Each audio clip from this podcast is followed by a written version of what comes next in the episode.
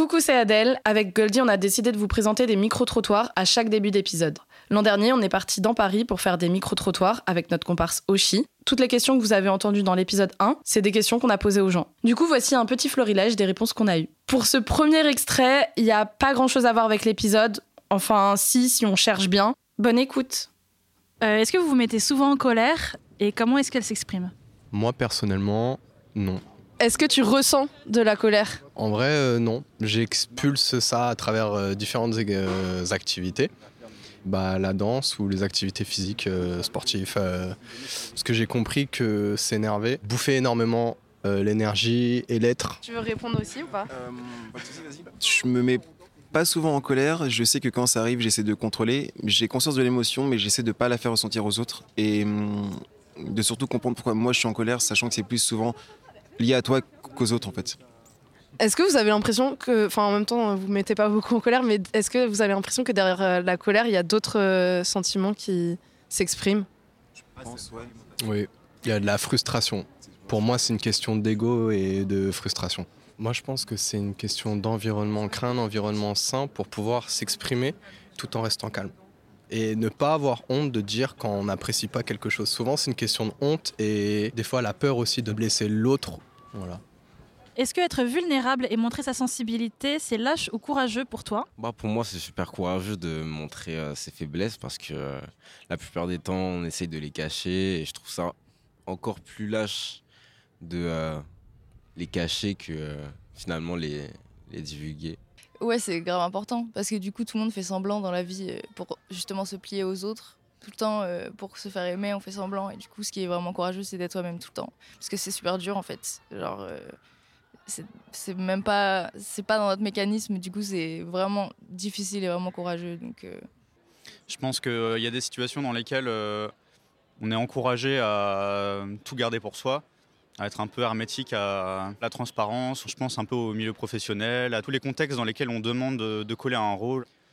Je dirais, il y a d'autres situations dans lesquelles, euh, au contraire, euh, genre montrer ses sentiments ou alors sa vulnérabilité, c'est plutôt, euh, c'est plus accepté, on va dire. Donc j'imagine le cadre familial, amical, etc., etc. Et toi, tu te sens à l'aise avec le fait de ne pas pouvoir euh, exprimer tes émotions dans certains cadres, par exemple le travail, etc. En fait, on va dire qu'il y a des cas dans lesquels je sais que si je commence à être moi-même à fond, ça va me poser problème.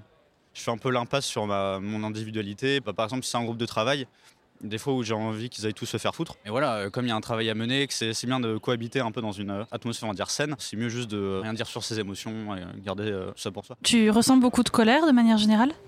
Non, il y a des situations assez simples où je peux rentrer en colère, c'est le manque de respect. Et derrière, il faut que je, que je fasse preuve de maîtrise de mes sentiments, je pense. Si j'assistais à un manque de respect envers quelqu'un d'autre, ça me, ça me frustrerait aussi.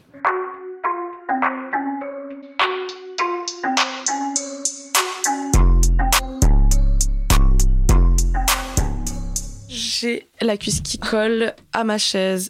Bonjour, Bonjour bienvenue dans Nos émotions sont politiques Un podcast qui parle d'émotions. et de politique. Au micro aujourd'hui, et comme à chaque fois, je suis en train de crier. Goldie, bonjour Goldie. Euh, je viens de parler comme un mec de France Culture. Bonjour. Euh, bonjour Goldie. Bonjour Et du coup, à ma droite, comme toujours, et à chaque fois, Adèle. Bonjour Adèle Bonjour. Bonjour Du coup, pour la thématique d'aujourd'hui, pour ce deuxième épisode, on discute euh, des besoins et limites. et ben let's go. Et bah, let's go Moi j'ai préparé des petites questions. Alors, pour commencer, ça t'évoque quoi l'écoute des besoins et limites? Alors, ça m'évoque un peu le mode d'emploi, entre guillemets, de la personne. Enfin, le fait de connaître son propre mode d'emploi, le communiquer aux autres, pouvoir entendre du coup celui des autres pour pouvoir interagir au mieux les uns et les unes avec les autres. Et toi Euh, franchement, c'était trop bien. C'était trop bien de parler en termes de mode d'emploi. Ça m'évoque le fait que justement, on nous apprend pas à écouter nos besoins et limites euh, dès notre enfance, et que du coup, on sait pas forcément euh, ce que c'est et on sait pas forcément qu'on en a. Tu sais, t'es chez toi le soir et t'as pas forcément envie de sortir, mais il y a tes potes qui te disent mais allez viens et du coup ben tu sors alors que t'avais pas trop envie, juste parce que tu te dis que sinon tu vas passer pour une personne relou. Et là, t'as outrepassé euh, ta limite, du coup. Et peut-être sans vraiment t'en rendre compte, parce qu'on t'a jamais appris que ça, c'était une limite. Et du coup, l'écoute des besoins et limites, bah, c'est la capacité à connaître ses propres besoins et limites et à les écouter, à les respecter, à les partager aux autres. Et c'est aussi la capacité à écouter les besoins et limites des autres parce qu'on en a tous Pourquoi c'est important pour toi de parler de l'écoute des besoins et des limites? J'ai grandi dans un environnement familial où, globalement, c'est très illustratif de la société patriarcale dans laquelle on fonctionne, euh, donc elle en existe. Mais mon père était très au centre de la famille. Globalement, ses besoins et limites étaient un peu les seuls existants de la famille et il fallait, pour être en sécurité, se fondre dans ses propres besoins et limites en gros baisser la tête et, être dans ce qu'on attend de toi. Et du coup, comprendre mes propres besoins et limites a été un sacré travail. Forcément, ça a eu un impact sur euh, ma construction de moi en tant qu'individu, sur ma santé mentale, ce qui a entraîné forcément beaucoup de difficultés, de complications dans mes relations à autrui pendant très longtemps. Et ça fait quelques années que euh, c'est un énorme travail pour moi et que du coup, le fait de comprendre où sont ses besoins et ses limites, ça permet déjà de recréer une enveloppe de soi-même et, du coup, je te retourne totalement la question. Je pense que c'est important pour moi parce qu'on vit dans une société qui est basée sur la domination adulte sur enfant. Et du coup, on est complètement déshumanisé quand on est enfant enfin, les adultes projettent qu'on ressent pas d'émotions, que en fait, euh, ce qu'on fait, c'est des crises ou des caprices, que ça exprime pas une injustice derrière, ça exprime pas, enfin, qu'on cherche pas à s'exprimer, mais juste à péter un câble pour rien, quoi. Genre, euh, c'est le pendant de euh, elle est hystérique pour une meuf côté sexisme. Du coup, ça fait que nos émotions dès notre enfance, elles sont complètement tues. Et donc non seulement on enregistre que nos besoins et limites ne sont pas valables, euh, mais en plus on a tendance à reproduire ce qu'on voit et du coup à ne pas écouter les besoins et limites des autres. Donc on devient des adultes dysfonctionnels qui ne savent pas écouter leurs propres besoins et limites ni les besoins et limites des autres. Et du coup c'est important pour moi de faire cet épisode parce que j'ai envie que euh, on s'éduque tous sur euh, l'écoute des besoins et limites pour qu'on soit tous juste plus doux avec nous-mêmes et avec les autres. Ça arrive plein de fois que euh, tu poses un besoin ou tu poses une limite et en face, la personne n'est tellement pas habituée qu'elle peut te shamer, elle peut même se braquer, se mettre en colère et certainement que ça révèle un mécanisme de défense, mais du coup, ben, c'est très très violent à, à vivre. Et du coup, pour euh, continuer euh, dans mes questions, est-ce que tu as un exemple de non-respect de tes besoins et limites? Franchement, ça va être peut-être un micro détail, mais euh, le fait d'avoir un parent, par exemple, qui va rentrer dans ta chambre sans frapper pour te hurler dessus, pour te dire un truc. Euh, j'ai un exemple hyper précis, vraiment, c'est où je faisais ma petite vie tranquille, enfant, dans ma chambre, et où euh, mon père a ouvert la porte en grand pour me hurler un truc extrêmement dévalorisant et humiliant à reclaquer la porte derrière, et où du coup, symboliquement, il y a quand même un truc d'intrusion dans ton espace intime, pour te dire vraiment, genre, toi, t'es qu'une merde, littéralement, avec globalement ces termes-là, et refermer la porte en claquant le truc. Et du coup, tu gardes vraiment cette euh, autocritique et violence de toi-même à l'intérieur de ton propre espace d'intégrité. Et du coup, c'est plein de petites choses comme ça qui s'ajoutent, qui vont faire que clairement, ta limite psychique à toi, elle est full éclatée au sol. voilà. Je trouve que on peut avoir tendance à tout de suite penser à des trucs euh, assez sensationnels quand il s'agit de parler de non-écoute des besoins et limites.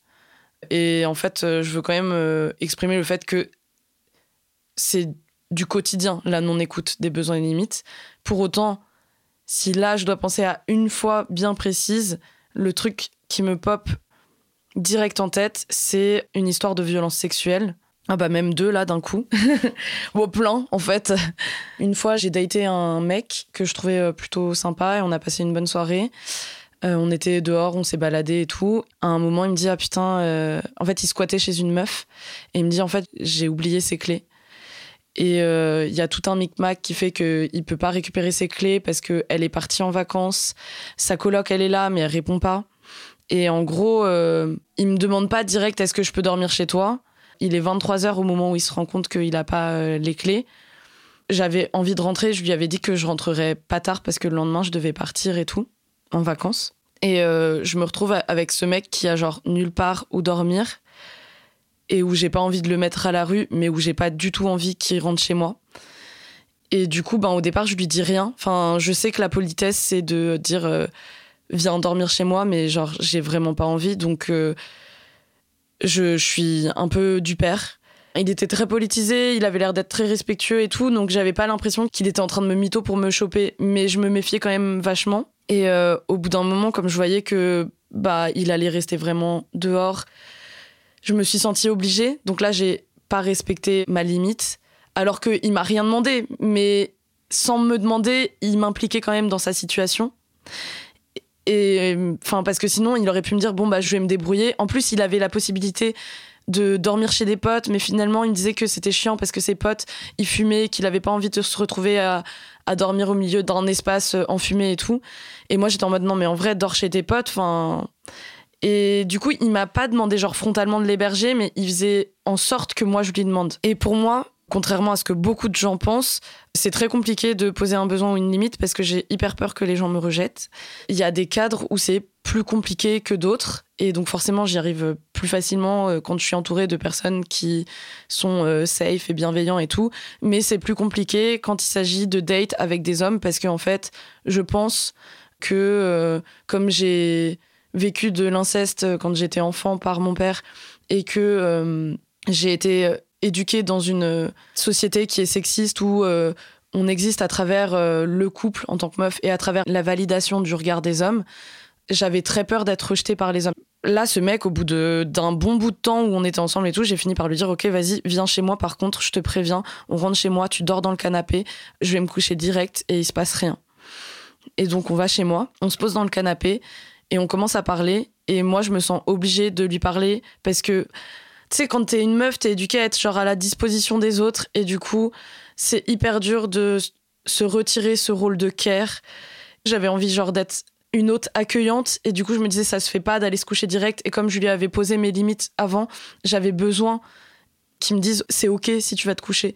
Et en soi, c'est à moi de faire l'effort de reposer mes besoins et limites si besoin. Et genre, il m'a pas forcé avec un couteau ou quoi à discuter. Euh, avec lui et tout.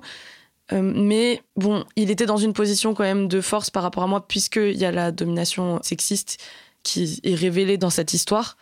Et c'est vrai que au maximum, moi, dans ma vie, j'essaye de faire en sorte de dire aux gens, t'as le droit de me dire non, t'es légitime de, surtout quand la personne elle a évoqué ses besoins et limites au préalable. Et voilà, ça c'est un premier conseil, même si euh, voilà, conseil non sollicité. N'hésitez pas à dire aux gens qu'ils ont le droit d'écouter leurs besoins et limites, parce que des fois on s'autorise pas à se donner le droit, surtout si ces gens ont exprimé déjà au préalable leurs besoins et limites et que vous voyez qu'ils sont en train de les outrepasser. Bref, je m'assois avec ce mec dans le canapé. Il est 3 heures du mat parce qu'il y a beaucoup de temps qui s'est passé sur le fait d'attendre la coloc, les potes, blablabla. On discute et à un moment, il me dit euh, J'ai envie de t'embrasser. Et moi, je lui avais dit Genre, il se passera rien. Et il m'a dit J'ai envie de t'embrasser. Et là, je me suis dit Ok, bon, bah, je suis obligée. Si des hommes cis écoutent ce podcast, peut-être qu'ils comprendront pas parce que ils n'arrivent pas à projeter que euh, on puisse vivre euh, des situations qui sont différentes des leurs. Ils ont été éduqués en mode de, à être capables d'exprimer leurs besoins et limites, et sinon fuck off. Et du coup, ils comprendront pas pourquoi, à ce moment-là, pour moi, je me sens obligée de l'embrasser. Mais en fait, il y a déjà tellement de besoins et limites qui ont été outrepassés que je me dis, ok, bon, bah maintenant, euh, enfin, je l'ai invité chez moi. Euh, au final, il se dit peut-être que c'est un signe. Il veut m'embrasser. Moi, j'ai déjà dit que je voulais rien qui se passe. Je me sens pas en capacité de dire à nouveau non. C'est trop dur pour moi, c'est trop violent de, de lui dire non et de me confronter à sa réaction. Et à la fois, on s'embrasse et à la fois, on discute parce que moi, ça me met mal de l'embrasser. Donc, je, reviens à de la discussion. Mais après, enfin, à nouveau, il me réembrasse et moi, je me laisse faire. Et là, il y a ma coloc qui arrive et qui dit euh, En fait, vous faites trop de bruit. Donc, du coup, j'ai plus l'excuse du canapé où euh, lui, il reste dans le canapé et moi, je vais dans mon lit. Là, je me dis, il faut qu'on aille dans ma chambre parce qu'on fait trop de bruit. Donc, euh, Et du coup, je me retrouve à aller dans ma chambre et à coucher avec ce mec avec qui j'ai pas envie de coucher. Et je me dis, bon, bah voilà, enfin, je le fais. Euh, enfin, je pense pas que dans ma tête, je me dise très clairement, verbalement, je le fais comme ça, ce sera fait. Mais c'est ce que mon corps me dit, en fait. Et c'est ce que j'ai fait tellement de fois dans ma vie allez, vas-y, euh, c'est un mauvais moment à passer, mais au moins après ce sera fait, tu seras débarrassé de de ce devoir de dire non parce que la personne n'est pas en capacité d'écouter tes besoins limites initiaux.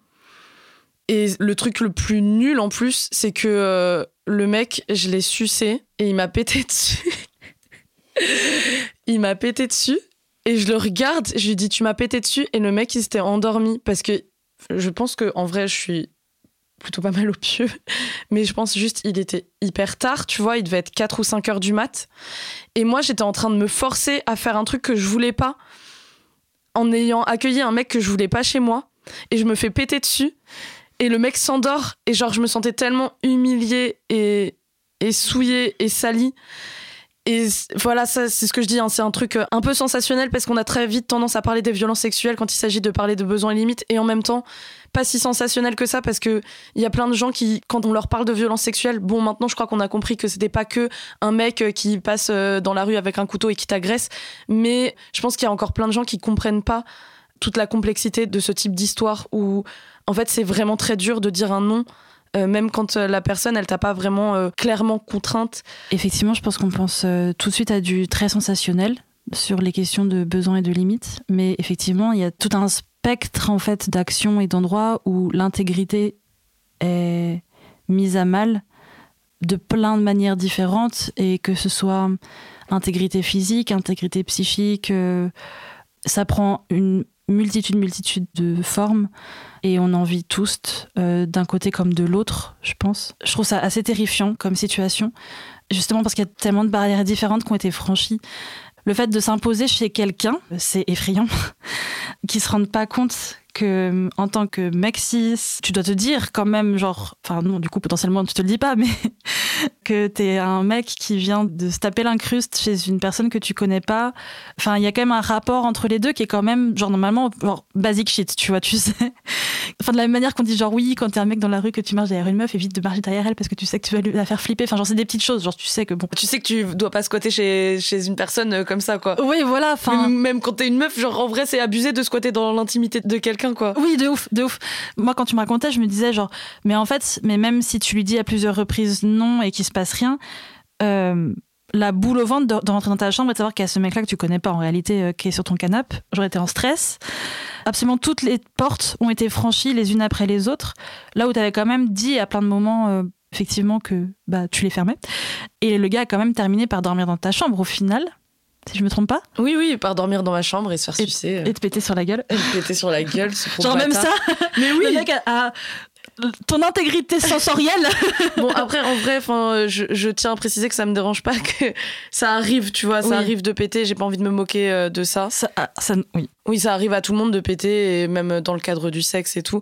Mais bon, euh, là, ce mec, c'était vraiment le summum, quoi. Oui, c'est- c'est la cerise sur le pompon de la Garonne. en vrai, enfin, pardon, c'est horrible de rire de ça. Mais non, non, non, faut en rire. Non, non, ça fait du bien d'en rire. euh, Non, non, c'est important. Ouais, ouais. Il y a des trucs où c'est en mode c'est un état de fait. euh, Bah, je donne un exemple tout con. Moi, je peux pas dormir, ou alors très, très, très, très, très rarement, euh, dans le même lit que quelqu'un. Et je suis sûre qu'il y a plein de gens qui préfèrent dormir seuls. Mais en fait, on nous a éduqués en mode bah, quand t'es en couple, tu dors avec euh, une autre personne. Et du coup, genre, euh, il y a des gens, ils passent toute leur vie à dormir genre dans le même lit. Ou même un truc aussi tout con. Là, l'autre fois, je regardais une vidéo de euh, Mastu, Michou et Inox. Inox, il a 21 ans, je crois, et il exprimait le fait qu'il voulait trouver une meuf avec qui il vivrait pas dans le même appart et tout. Moi, c'est genre mon souhait, j'ai 31 ans, et Mastu et Michou, il me semble bien qu'ils lui ont dit Oui, mais ça, c'est parce que t'as pas encore rencontré une personne avec qui tu voudras t'installer, ça va peut-être changer. Franchement, je me demande s'ils ont même pas dit c'est parce que t'es jeune. Bon, ce serait bizarre en même temps parce que Michou il est aussi jeune que lui, mais genre en tout cas c'est ce que j'ai compris de l'interaction ou c'est ce que j'ai ressenti de l'interaction. Et c'est pas forcément une question d'être jeune ou pas, c'est juste que là, Inox lui il a été capable de comprendre ce besoin et de l'exprimer là où d'autres gens juste intériorisé le fait que quand t'es en couple, il faut que tu vives avec la personne avec qui t'es en couple et tu ne remets pas ça en question. Et bien sûr, pour plein de personnes, ça fait du bien de vivre en collectivité et donc du coup, c'est plus facile de vivre avec la personne euh, avec qui on est en couple, mais ça peut amener aussi énormément de contraintes. Enfin, moi, je sais que je peux très facilement me désamourer de la personne si je vis avec elle, quoi. Je pense quand même que il appartient à tout le monde d'être responsable par rapport à l'écoute des besoins et limites des autres et de soi-même. Mais du coup, c'est important de se responsabiliser sur le fait de communiquer ses besoins et limites. Des fois, on outrepasse des besoins et limites des gens parce qu'on le sait pas. J'ai un exemple d'un ami qu'on a en commun qui une fois, on a commencé à faire cuire des légumes. Est-ce que tu veux bien expliquer l'exemple? Parce Ouais. que je l'ai moins bien en tête, je pense, que toi. On avait plusieurs légumes, on pensait tout mélanger et on voit qu'effectivement la personne tique sur ça. Donc on pose la question de euh, est-ce que tu veux, je sais, je sais plus comment on avait capté, mais est-ce que tu veux qu'on mette, je sais pas, les courgettes à part? Et la personne hésite et dit genre non, non, c'est bon, c'est ok, on peut tout mélanger. Mais on voyait qu'il y avait quand même un malaise et donc on insiste sur c'est ok qu'on mette les courgettes à part, ça ne change rien à nos vies, on peut faire une version sans courgettes. Et je sais plus si on a fini par euh, mettre les courgettes ou pas. On avait fini par les mettre? Oui, parce que la personne a insisté pour qu'on mette les courgettes, pour pas nous gêner. et je pense aurait été aussi dans un truc de se sentir mal parce qu'on le fait, se sentir mal parce qu'on le fait pas et en fait se sentir mal tout court parce qu'il y a un besoin qui existe et qu'il voulait Il voulait pas nous gêner, Ouais. en fait. C'est ça. En fait, je pense que on- on a commencé à en parler avec lui, et plus on en parlait, et plus ça les gênait, et plus il disait non, mais mettez les courgettes. Et en fait, c'était compliqué parce que nous, on n'est pas forcément de ouf. Enfin, genre, euh, en vrai, on s'adapte, c'est ok, on peut les faire cuire à côté et tout. Mais pour lui, le fait d'exprimer son besoin, c'était genre un risque énorme, c'était un danger énorme. Je sais pas de quoi, peut-être de nous perdre, peut-être qu'on le juge, peut-être qu'il prenne trop de place là où il estime qu'il doit pas prendre de place.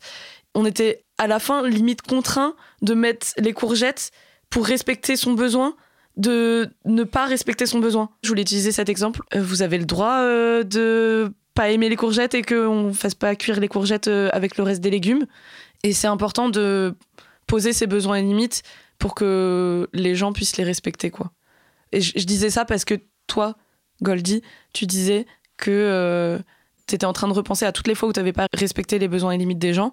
Et bien sûr, ça nous arrivait plein de fois. Enfin, combien de fois, moi, j'ai été la meuf chiante qui envoie un message en mode tu sors ce soir, mais allez, viens, sors, mais allez, s'il te plaît, ça va être trop bien et tout. Insupportable, vraiment insupportable. Enfin, c'est super dur de dire non à une personne euh, qui insiste comme ça. C'était clairement du forcing. Mais il y a des fois aussi où les gens ne nous expriment pas leurs besoins et limites, et donc du coup, c'est pas forcément évident de les respecter. Mm. Donc c'est un travail euh, mutuel à faire. Mm, mm. Bon, comme tu le disais, on est dans un système euh, bah, multi-oppressif où j'ai l'impression que les interactions sont quand même beaucoup perçues tout le temps comme des rapports de force où les besoins et limites des uns vont primer sur les besoins et limites des autres et où ça va être plus un combat de quel besoin prime sur le besoin d'autrui et au lieu d'être dans un partage des deux en même temps et de chercher une solution à deux sur comment est-ce qu'on peut les faire vivre ensemble, on va surtout essayer de faire vivre un besoin par-dessus l'autre.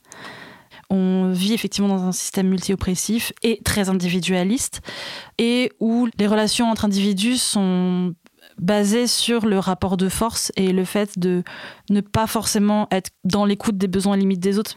Je sais que personnellement, euh, et j'ai envie d'être un caillou, mes relations conflictuelles, les relations conflictuelles que j'ai pu euh, expérimenter, sont beaucoup basées sur ces rapports de force-là. Et c'est horrible parce que du coup, les deux individus, chacun de leur côté, sont pas du tout entendus, sont complètement écrasés bah, mutuellement en fait. Et ça crée une multitude de fissures et de blessures, potentiellement là où il y en avait déjà beaucoup.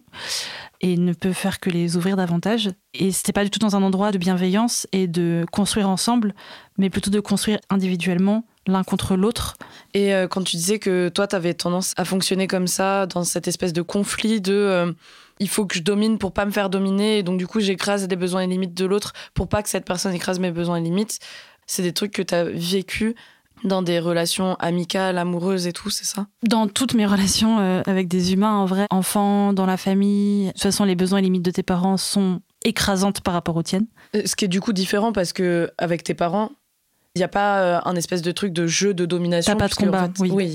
c'est juste tes parents qui te dominent et qui t'écrasent, quoi. Et qui te font croire que c'est toi euh, qui euh, les écrases avec tes crises, tes caprices, Ouais. tes pourri gâtés euh, enfant roi avec tout ce qu'on a fait pour toi, etc. etc. Mais en vrai, c'est eux qui ont les clés de la maison et qui peuvent te frapper quand ils Mm. veulent, quoi. Complètement. J'ai l'impression qu'il y a un ruissellement de OK, t'as ce schéma d'écrasement de tes parents sur toi, et donc du coup, même dans les fratries, par exemple, ça va se découler aussi de euh, l'aîné va venir te faire vivre la même chose. J'avais un ex, ça me rendait ouf à chaque fois.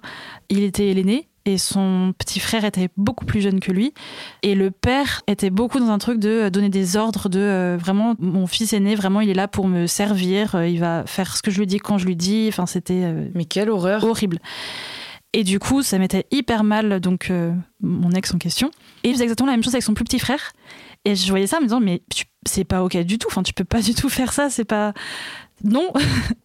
et de la même manière que. Euh, bah, mon père, par exemple, enfin là je parle du coup de moi totalement. Ah mais il faut, parle de toi? Ok, bah par exemple, euh, mon parent du coup en question euh, avait des schémas de pensée bien précis, bien c'est mon avis c'est celui-ci et pas un autre, et mon avis prédomine sur tous les autres. Tous les autres avis c'est des avis de merde de toute façon, et vous êtes des merdes de penser autrement quoi. Un bon mec cis blanc. Un bon mec cis blanc de 50 ans. Bon, il n'est pas allé beaucoup plus loin que ça, cela dit. C'est horrible, pardon, papa. Moi, je rigole en plus. pardon, pardon, c'est des blagues de papa mort. Et du coup, cette façon de considérer. Alors, pourtant, j'ai un ego claqué au sol, hein, mais, mais malgré tout, ce, cette façon de considérer que son avis prédomine sur celui des autres, je l'ai tellement hérité et je me rends compte que j'ai eu des interactions, mais hardcore horribles avec des gens qui m'étaient proches parce que je répétais ce schéma-là et que j'ai compris par la suite que c'était pas ok du tout. Mais du coup, dans les relations considérées comme d'égal à, égal, il y a ce rapport de force qui peut exister et où tu finis par être dans un peu un truc de petite guerre, parfois silencieuse, où ton besoin va primer sur l'autre et où tu vas le faire primer sur l'autre et inversement, et tu finis par être dans une non-écoute d'autrui et par vouloir juste imposer ton fonctionnement euh, dans la relation, enfin dans le rapport du coup. Du coup, prochaine question. Toi, tu ressens quoi, du coup, dans des moments où tes besoins limites ne sont pas respectés? Qu'est-ce que ça a comme portée chez toi? Je me sens pas respectée, euh, je me sens humiliée et écrasée. Et l'impact que ça a chez moi, c'est que euh, ça me crée de la colère et un sentiment d'injustice. Après, il y a plein d'exemples différents. Il y a des fois où mes besoins et limites sont pas respectés, mais euh, j'ai tellement intériorisé que dans ce cadre bien précis, c'était ok de pas respecter mon besoin et ma limite, que je me mets un peu des œillères pour euh, effacer ma colère et je me dis que c'est moi qui suis en culpabilité d'avoir ce besoin très spécifique ou cette limite très spécifique. Globalement, en général, euh, ouais, ça crée de la colère et du coup, ça crée un énorme manque de confiance envers la personne et où j'ai besoin d'une réparation en fait, tout simplement. Personnellement, j'ai l'impression que euh, j'ai tendance à rendre les miennes malléables du coup pour que ce soit adaptable en fonction des gens autour et à considérer que du coup les miennes sont moins importantes et du coup à garder en moi beaucoup de ressentiments malgré tout que je conscientise pas forcément, comme si la personne m'en était redevable en fait, et que du coup elle-même le fait pas de son côté.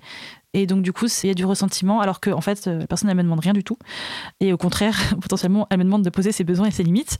Je voulais juste dire euh, que tu avais décrit euh, un comportement de people pleasing et que le people pleasing, c'est, euh, enfin, remarque, j'ai pas une définition claire, mais si c'est le fait de faire en sorte de faire plaisir aux autres pour éviter de se prendre les foudres des autres. C'est genre avoir tellement peur du rejet des autres ou alors avoir tellement envie et besoin d'être aimé par les autres qu'on s'oublie soi-même et qu'on est dans une adaptation constante de l'autre, mais au point même de projeter les besoins et limites de l'autre et donc de s'adapter à des projections de besoins et limites, mm. alors même que l'autre personne n'a rien demandé et alors même que, comme tu dis, euh, bah on peut aussi euh, avoir comme besoin et limite que l'autre exprime ses besoins et limites. Mm. C'est d'ailleurs le best pour euh, une relation saine. Ouais, de ouf.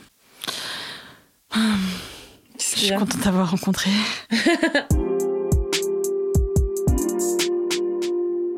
Est-ce que toi, tu as un exemple de quelqu'un qui a respecté ton besoin ou ta limite à un moment donné? Bah, J'espère. Hein. Non, jamais.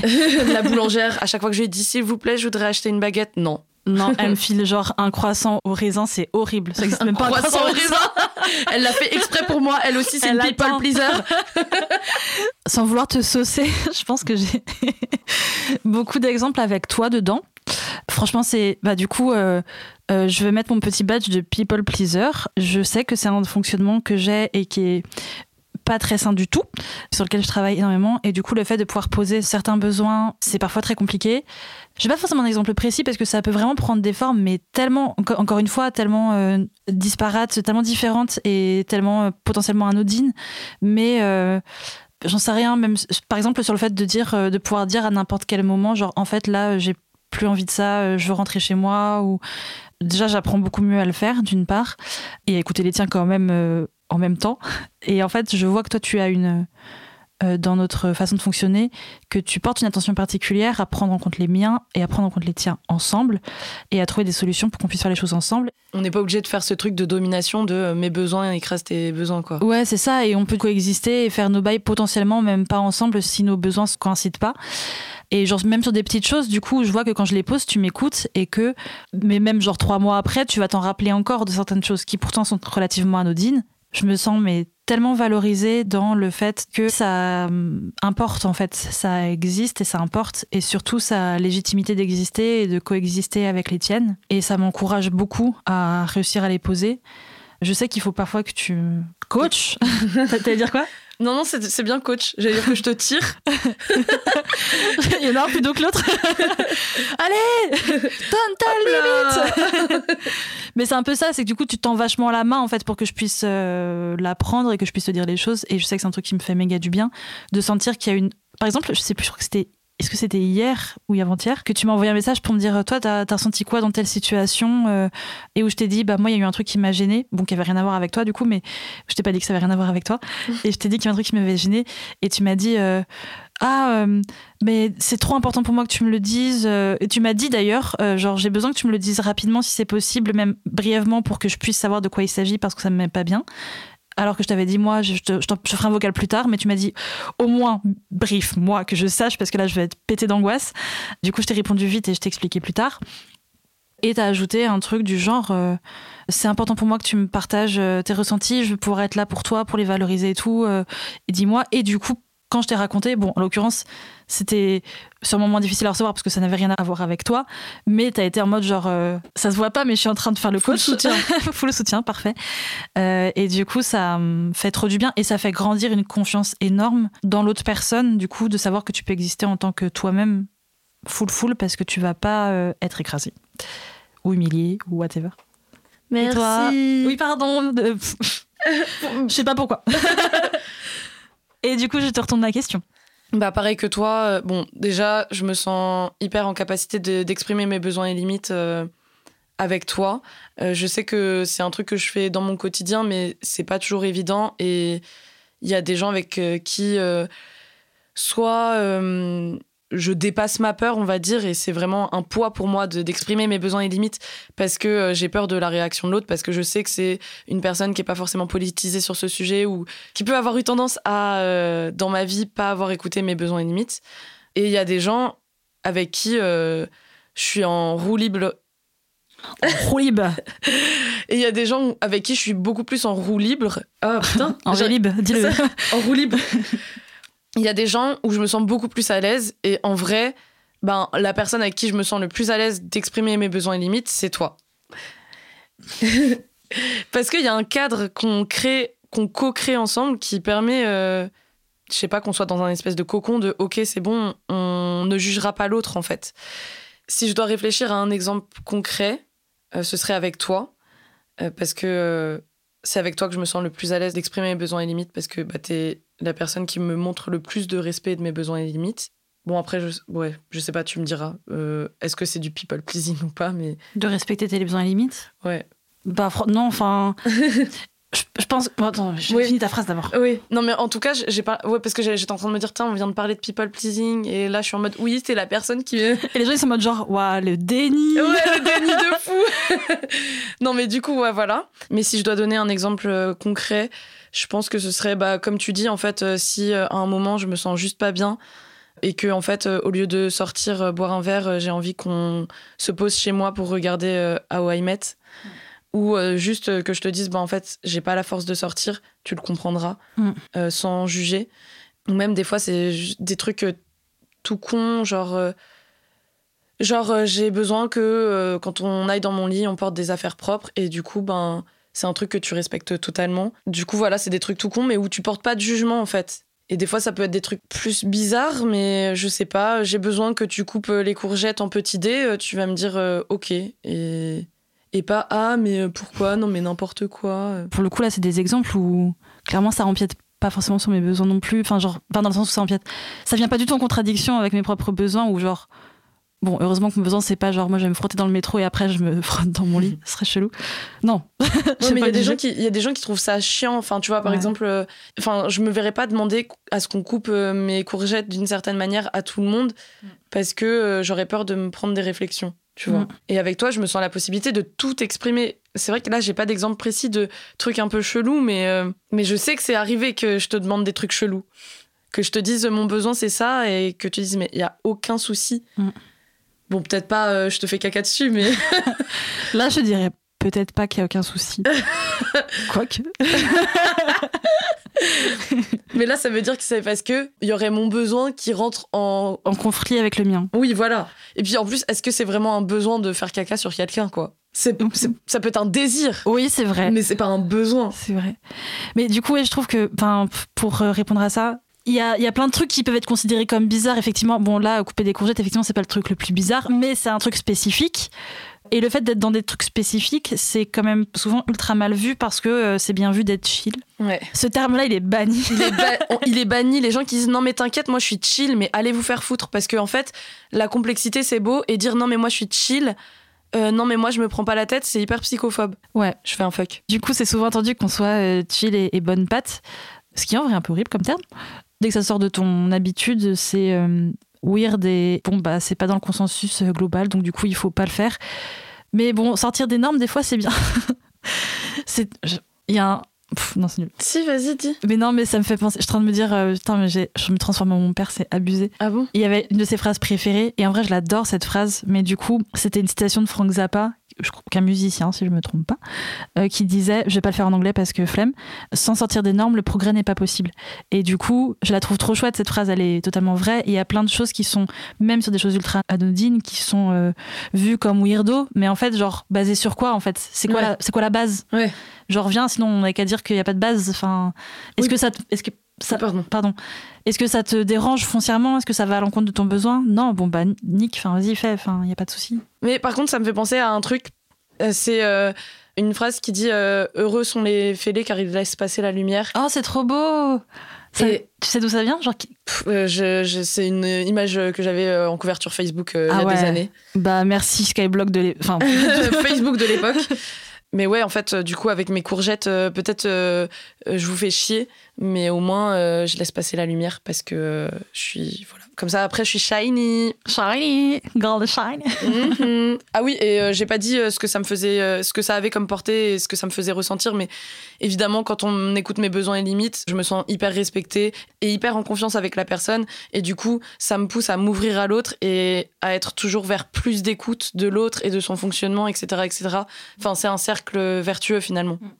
Là où du coup, à l'opposé, c'est un cercle vicieux. Un cercle vicieux de euh, justement où je pense que si on n'écoute pas bien les besoins et limites de chacun, on va être sur du rapport de force, encore une fois. Exactement.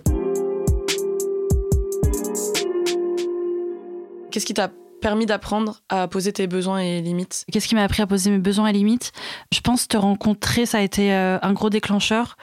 En vrai, euh, bon, je vais me, du coup, je vais m'obliger à pas répondre trop en détail parce que sinon je sais que je vais faire une très longue réponse. Mais te rencontrer, ça m'a permis de faire ça, de rencontrer des gens qui étaient dans de la communication ou de la réception, surtout de la réception vraiment radicale, et de voir que je pouvais être en sécurité là-dessus, ça permet d'être beaucoup plus en réceptivité de l'autre aussi en face quand justement tu vois que c'est un travail à deux ensemble et je sais qu'il y a des situations bien précises, bon, du coup, que je développerai pas là, qui m'ont fait prendre conscience de mes besoins et de mon individualité et qu'en fait, euh, ça pouvait coexister. C'est un peu difficile pour moi euh, à juger, euh, genre, comment j'ai appris à poser mes besoins et limites. Je pense que j'ai perfectionné cette capacité ces dernières années à tes côtés parce qu'on en a beaucoup parlé. Et le fait de suranalyser ça, ben, ça fait que il y a plein d'endroits où je sais notifier mon besoin et donc je sais euh, l'exprimer. Et sinon, je pense que c'est une question de survie en fait, parce que j'ai beaucoup de besoins et limites, vraiment beaucoup, beaucoup, genre qui sont marginalisés et tout, donc je suis obligée d'en exprimer quand même au moins euh, une certaine partie, sinon je suis, je meurs quoi, enfin je suis complètement atrophiée. Ça se dit ça? Mm-hmm. Ouais. Mais je pense que Enfin, j'ai eu cette réflexion récemment. J'ai tellement pas eu euh, d'espace de respect de mes besoins et limites en termes sexuels pendant toute ma vie. Je me suis adaptée en fait à l'hypersexualisation euh, des hommes sur moi.